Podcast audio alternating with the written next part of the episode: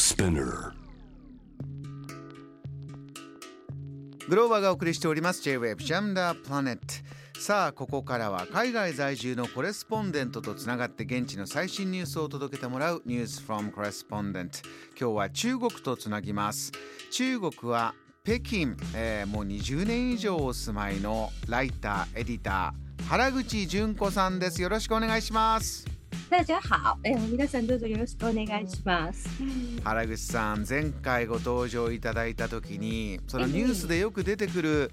じゃあ上海ロックダウン。大変だええ大変だ。具体的にこんなことがあったんだよ、えーもう例えば遊びに行ってるカラオケボックスでそのままロックダウンだとずっとそこいなきゃいけなかった。驚く話いろいろあったんですがはい。その後こういったコロナ対策の状況ってえ原口さん、ん北京ですけどいかがですか？なんかやっぱりあの皆さん日本ではもうアフターコロナに関心がいってるかもしれないんですけど、え北京ではまだその真っ最中って感じで、でしかもなんか去年よりどんどんこう生活への影響が大きくなってきてるんですよね。というのはうん例えばあの PCR 検査一つとっても去年はなんか検査できる場所も少なかったので、まあ、遠くに行くとき例えば私だったら北京から上海に行くときに、まあ、PCR 検査を受けてっていうのがあって、まあ、1年に2回ぐらいだったんです PCR 検査を受けたのが。ええでも今年はなんかもう PCR 検査できる検査場の数がものすごく増えててあの北京にも何千箇所もあってうんでとにかくもう一人でも感染者が出るとその広いエリア全体の全員がもうその検査を受けなきゃいけないんですね3日間連続。そうですしょか。っちゅうだから通知が来て私も4月の下旬からもう40回ぐらい受けてると思うんですけど。えだからだからそれをほとんど毎日朝起きて歯を磨いたら次はもうあの検査場に行って PCR 検査するみたいな感じになってて去年よりずっと影響が大きいかな。まだ真っ最中って感じですね。そうなんですね。うん。あの上海の時にええ。次は北京で厳しいロックダウンがあるんではないかとかこういったこう予測みたいのが出てきてるのはこれ何か感染状況でそういったあのええ。肌で感じるものがあるんですか？北京でもあのやっぱりクラスターが出てるんですよね。それでその4月になんかクラスターが出て、それからあの6月にちょっとこう規制が緩んだんですけど、そこでまた地下のあのクラブで300人以上のクラスターが出て、それでまた大騒ぎになって、あのその時もまあ全市がロックダウンするんじゃないかみたいな噂も出てましたけれども、まあ、とにかくその終わったと思ったらまたすぐやっぱりオミクロン株になってからはすぐまた次が出るので、もう終わんない感じですね。この状況をイギリスやアメリカはもうそれはそれとしてやっていこうということでね全くその PCR 検査も推奨しなくなってますけれども中国は全然違うというのが伝わってまいります。あそうですね、えー、同じウイルスじゃないみたいな感じなんですけれども。本当ですよね。はい。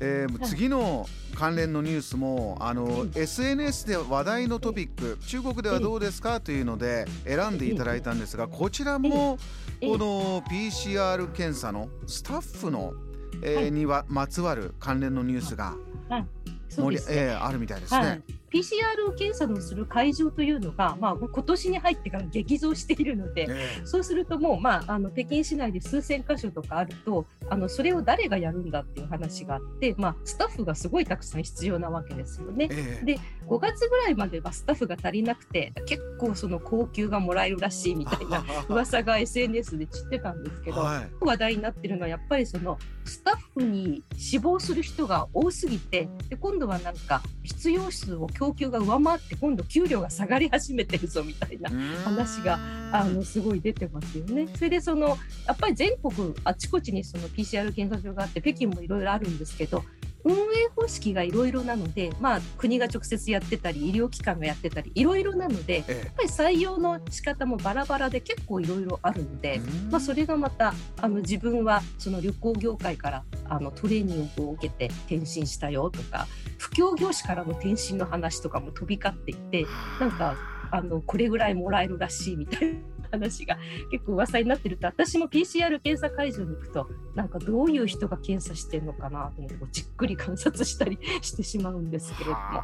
噂になってます。す。なかなかね日本とはそちらも全く違う状況。あのねもう一つだけ伺いたかった話題がですね以前この番組シエさんって中国からのお話たくさん聞かせてくれる方がはいはいこの受験大学受験がええどんどんどんどん大変になってきていてそんな話題を伺ってええ。知恵さんいらした時はい。よいよもう明日明後日ぐらいからもうすぐ始まりますよ。じゃあどれぐらい大変なことになるでしょうかとそこまでお話伺ってたんですが原口さんええ。このはい。大学受験様子いかがですか今？大学受験あの北京の場合は北京というかほとんどの地区でですね6月の7日8日にあったんですけれどもその時は工事現場も全部音を止めて静かにしなきゃいけないみたいなあのなんか街全体に緊張感が漂う大行事ですしそうですね。れでその中国の大学統一試験というのは試験を受けてから自分が何点取れたかっていうのが発表されてでその発表の点数を見てからあの自分だったらこれこの点だったらこれぐらいの大学に行けるかなって言って志望先を出すシステムなんですけどあの中国の各地で試験の成績が発表され始めてるんですね。うんで北京は25日から発表されるんですけどだからそのやっぱりあの試験の結果が発表され始めたっていうのが今日の SNS のあの検索ナンバーワンになってました。この結果で今の中国の若者の人生どれぐらい決まっていくというような風潮あるんですあかのやっぱり学歴社会で学歴が高いほどいい仕事につけてってそのお給料の差とかがあのすごくはっきりしているのであのみんなやっぱり高学歴を目指すんですよね。それでその受験する人数もどんどんどんどん増えてて、まあ、日本はあの若い人の数が少ないこともあってどんどんどんどん右肩下がりになってると思うんですけどで中国は今年はあの過去最高の1193万人の受験生があの受験に参加しました。これからもねどんどんお子さん増えていくというようなことなんですよね中国はえー今と。いやもう子供は結構でも今その産まない人が増えて結婚しない人が増えてて、まあ、それは結構大問題になってるんですけど目指す人がとにかく大学に何が何でもっていう人はすごく多いのででもその大学全体の傾向を見てるとやっぱりその社会の動きと関連してうん新しい専門とかがどんどんできて、うん今年もあの30以上の新しい専門ができて AI とかそれから生物科学なんかの専門をこう受けるどの専門がいいかみたいな話も今すごいホットですね。あ新しい時代に向けて。はい、そうですね。あとは今まではその自分の成績を見てできるだけ北京とか上海とか大都市の大学に行きたいっていう人が多かったんですけれども、ええ。最近はもう大都市の競争が激しすぎるので、うん。なんか今年はその重慶重慶っていうともう本当に内陸のあの中国の本当に真ん中の沿岸部ではなくて内陸の町なんですけど、まあ、重慶の西南大学っていう大学があって、